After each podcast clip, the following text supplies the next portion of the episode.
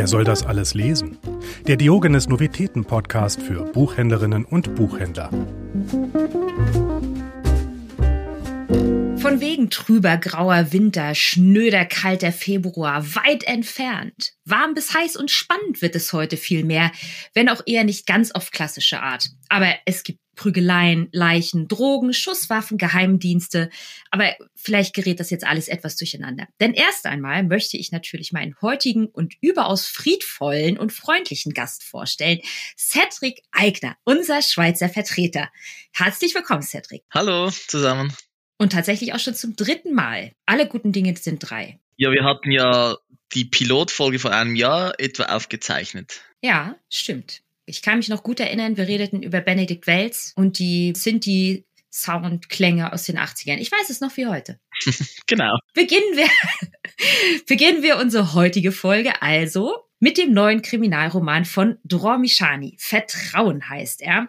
Auch wenn Vertrauen hier eigentlich wirklich niemand zu irgendeinem anderen hat. Doch zu Dromishani hingegen können die LeserInnen durchaus Vertrauen haben. Denn nach dem großen Erfolg seines ebenfalls schon unkonventionellen und psychologisch ausgetüfteten Romans 3, der bei uns 2019 erschienen ist, schafft Michani es auch mit diesem neuen Buch zum Begriff des Kriminalromans eine völlig neue Facette hinzuzufügen.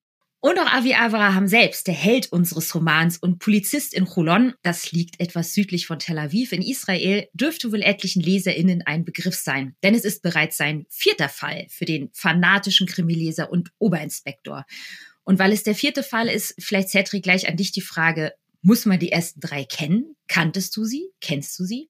Ich kannte die ersten zwei von Avri Avraham Reihe, ähm, weil ich halt Buchhändler war und dieser Zeit, als diese erschienen sind. Und ähm, ich finde aber trotzdem, dass man nicht alle vorgehende Bände lesen muss, muss weil ähm, die Geschichte hier anders ist. Sie ist schneller als bei den ersten drei, finde ich, oder ersten zwei. Und die persönliche Geschichte von Avri Abraham läuft halt mit, aber man kommt ja einen Einblick über, wie es jetzt gerade so steht. Von dem her, nein, man muss die ersten drei nicht gelesen haben. Ja, das stimmt. Also ich kann es auch nur bestätigen. Ich wollte jetzt zwei unabhängige Meinungen hören, meine und deine. Dann meine ist, ich habe tatsächlich kein Avi vorgelesen und habe durchaus alles äh, nachvollziehen und miterleben und miterlieben dürfen. Also man muss die ersten drei Fälle wirklich nicht kennen, auch wenn sie sicherlich sehr zu empfehlen sind. Worum geht es also in diesem vierten Fall? Ja, Avi, der auch fanatischer Krimileser ist und Oberinspektor, dem steht der Sinn irgendwie nach größeren und weltumspannenderen Fällen als zum Beispiel mit dem ersten Fall, mit dem er sich befassen muss.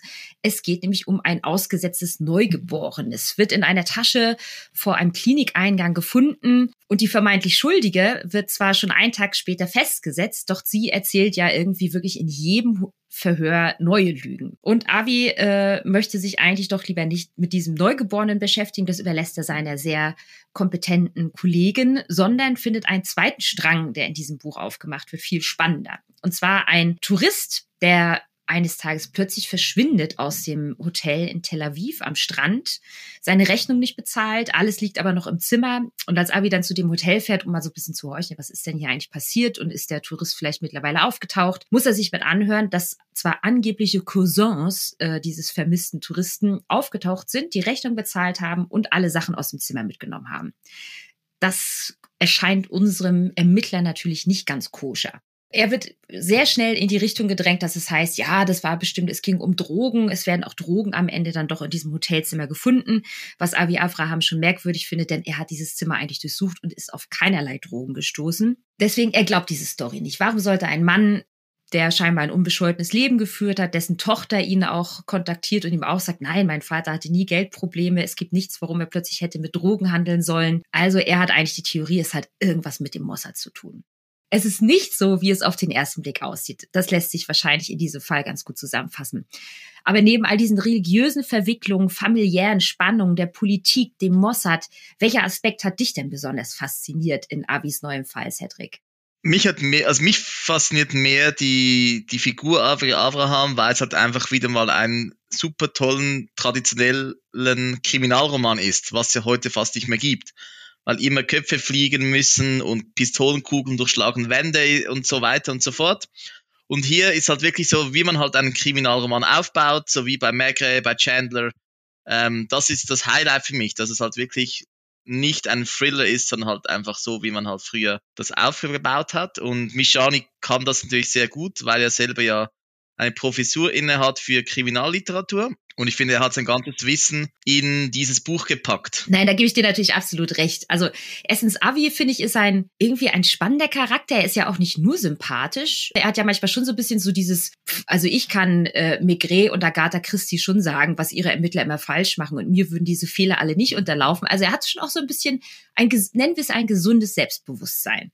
Und hat aber eine, wie ich auch finde, sehr sympathische Frau, die Marianka und auch, dass seine Schwiegereltern ihn nicht leiden können. Also alles ist so, alles menschelt so wunderbar, finde ich. Es gibt halt nicht so diesen totalen Superhelden, toller Oberinspektor, ganz belesen, klug und sympathisch, sondern irgendwie eben, es ist halt so realistisch. Ich denke auch, dass es, also man, man kommt, bekommt es ja immer wieder mit, was Mossad-AgentInnen im Ausland ähm, für Unternehmungen haben und wie das funktioniert alles. Und Doppelagententum ist sicher auch nicht einfach eine Erfindung. Ähm, und aus diesem Grund finde ich, passt das alles zusammen. Und ich finde aber auch spannend, dass die ähm, Liora, die Mutter oder eben nicht Mutter von diesem ähm, Säugling, dass mhm. sie hat mich extrem erinnert an diese Frau aus drei, ähm, wo die Pflegekraft. Ja, genau, Pflegekraft, ja. Genau, es hat mich sehr erinnert, das am, am Rande der Existenz zu leben und wieder, was es mhm. bedeutet, das ausgeschlossen sein. Und mhm. vielleicht ähm, auch noch das, den Konflikt zwischen Palästina und, und, Israel kommt ja auch im Buch sehr stark im Vordergrund. Und das habe ich eigentlich fasziniert im Ganzen. Ja, aber zum Glück ist es ja nicht nur äh, spannungsgeladen, dieses Buch, und behandelt nur Konflikte in Familien, zwischen Religionen, zwischen politischen Systemen, sondern es gibt ja auch durchaus Schönes in diesem Buch. Eben Avi heiratet seine Marianka, sie sind auf Flitterwochen und dieses ganze Buch spielt sowohl in Paris als auch im wunderschönen Tel Aviv. Deswegen also auch meine Entscheidungsfrage für heute eher ein bisschen romantisch harmonischer Natur. Findest du, ist der Roman eher ein Feuerwerk oder eher ein Lagerfeuer am Strand von Tel Aviv? Für mich ganz klar ein Lagerfeuer, weil es dauernd lodert und sich wieder steigert zum Schluss hin. Und entfacht. Wunderbar. Und wem würdest du denn Avi mit all seinen Fragen und seiner manchmal doch unbequemen Beharrlichkeit mit auf die Lesecouch geben? Ich denke für Menschen, die nach Israel reisen oder nach Tel Aviv besser gesagt und an alle KriminalliebhaberInnen, die die traditionelle Krimi-Literatur etwas vermissen im heutigen Buchmarkt. Ja, und aus dem modernen Israel begeben wir uns jetzt in wahrlich andere Gefilde, in die Schweiz. In das Jahr so 1307 ins hinterste Ende eines winzigen Tals, das von den Habsburgern belagert wird. Genauer gesagt geht es nämlich jetzt auf den Tellenhof. Cedric, natürlich muss und möchte und will ich dich als Schweizer bitten, uns hier ein wenig mehr zu berichten. Joachim B. Schmidt erzählt die Tell-Geschichte aus einer ganz anderen Perspektive, nämlich nicht mit Schwerpunkt auf Tell nur, sondern sind ja 22 Personen, die diese actiongeladenen Seiten ähm, erzählen in diesem Buch. Es sind 100 Sequenzen, in denen man durchfliegt und es ist ein absoluter Page-Turner. Ja, man kann auch etwas Altes in Modernes umwandeln, dass es spannend wird, weil ich denke, die meisten von den ZuhörerInnen werden Schilders Tale jetzt nicht als Action geladen sehen. oh. Und ich finde, Joachim B. Schmidt hat es hier perfekt hingekriegt, dass diese Geschichte zwar am Original angeglichen ist, aber nur die wichtigen Se Sequenzen, die man vielleicht auch kennt, wie der Apfelschuss oder die Überfahrt über den Urnersee in der Nacht und alles andere kann man und möchte ich nicht erzählen, weil dafür muss man dieses Buch lesen. Ja, wobei ich sagen muss, also man sagt das ja immer so, ne? Ja, jeder kennt doch diese Apfelschussgeschichte. Ich kenne eigentlich nur den Begriff Apfelschussszene und ich weiß ja gerade noch, dass er Wilhelm heißt und dass sein Sohn, nein, da hört es eigentlich auch schon auf, doch Walter. Mehr wusste genau. ich eigentlich irgendwie dann nicht und dass der irgendwie weit weggehen muss und dass es eigentlich fast irrsinnig weit ist, um ihm wirklich mit der Armbrust einen Apfel vom Kopf zu schießen und es dann aber doch gelingt. Und mehr ist mir aus Schiller und Tell nicht hängen geblieben. Im Gegensatz jetzt zu Schmitz Tell, also es sind ja alles Typen, die halt alle so eine ganz eigene Stimme bekommen äh, in Schmitz Tell. Es ist ja wirklich unglaublich. Und der Autor selbst hat übrigens auch über sein Tell gesagt, äh, ich zitiere, Schiller hat Tell weltberühmt, aber durch seine pathetische Sprache für künftige Generationen unnahbar gemacht. Ich möchte diesen Tell auf den Boden der Realität zurückholen. Würdest du sagen, das ist unserem Autor gelungen? Auf jeden Fall. Also ich finde, dass als, als Joachim mir erzählt hat vor zwei Jahren, dass diese, dass er Tell schreibt, habe ich gedacht, so Tell, okay, ich habe das irgendwann mal gelesen vor 10, 15 Jahren in der Schule, habe es jetzt nicht sonderlich spannend empfunden. Dann hat er mir erzählt, dass er in Island das ja Tradition hat, dass die alten Sagen modern interpretiert und wiedererzählt werden. Immer wieder, glaube ich, auch dieselben. Und dann hat das alles mehr Sinn gemacht. Und als ich das Buch gelesen hatte, habe ich wirklich gefunden, wow, ich hoffe so fest, dass viele Lehrpersonen dieses Buch lesen werden und dann in der Schule vielleicht auch Vergleiche mit Schilders Tale und diesem Tale machen Mhm. Weil ich finde einfach, dass, ja, wieso muss man in der Schule immer all das alte Zeugs lesen oder alte Bücher lesen, die schon wichtig sind, aber halt auch langweilig. Und ich denke, mit diesem Tale kann man sich die Freude fürs Lesen wecken. Also mir ist es so ergangen, ich bin nach, nach, nach vier Seiten war ich total in der Geschichte und konnte sie nicht mehr weglegen, bis das Ding durch war. Also es war wirklich so atemlos bis zur letzten Seite. Ja, gebe ich dir total recht. Mich hat es auch ungeheuer fasziniert.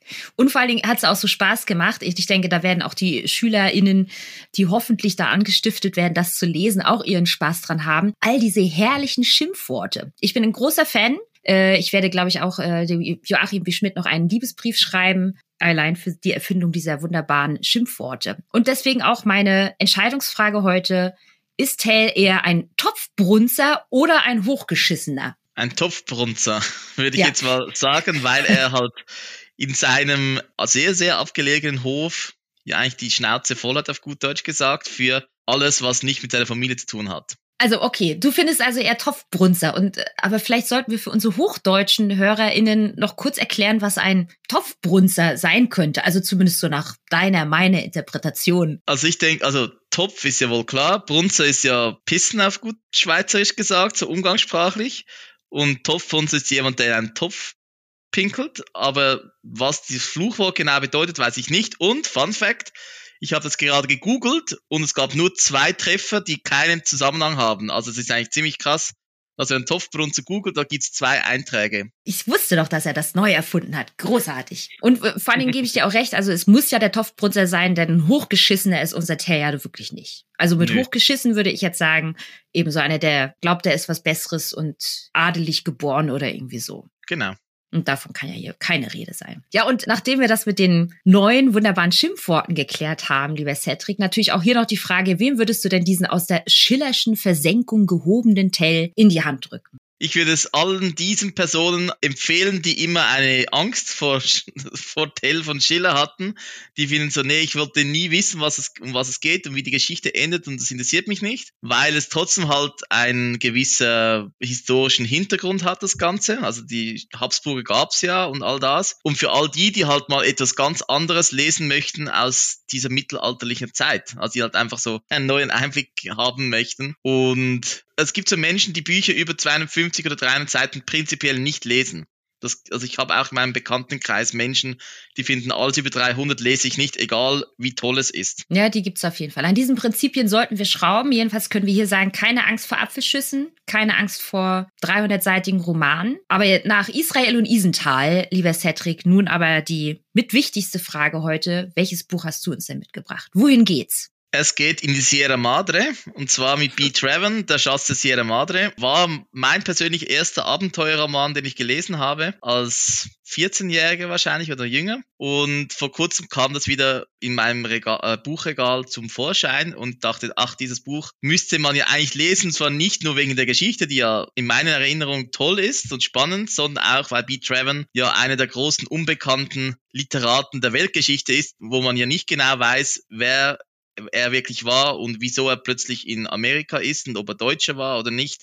Also nur diese Geschichte ist total faszinierend und von dem her der Schatz der Sierra Madre oder auch seine anderen Bücher, die bei uns erhältlich sind im Taschenbuch. Ja, welch wunderbare Bücher, welch großartige und schlaue Autoren und welch wunderbarer Gast heute. Ich danke dir sehr, lieber Cedric. Danke dir, Martha, für das Gespräch. Es war wirklich sehr unterhaltsam und wir wissen ja bald hoffentlich von Joachim selber, was Topfbrunzer ist.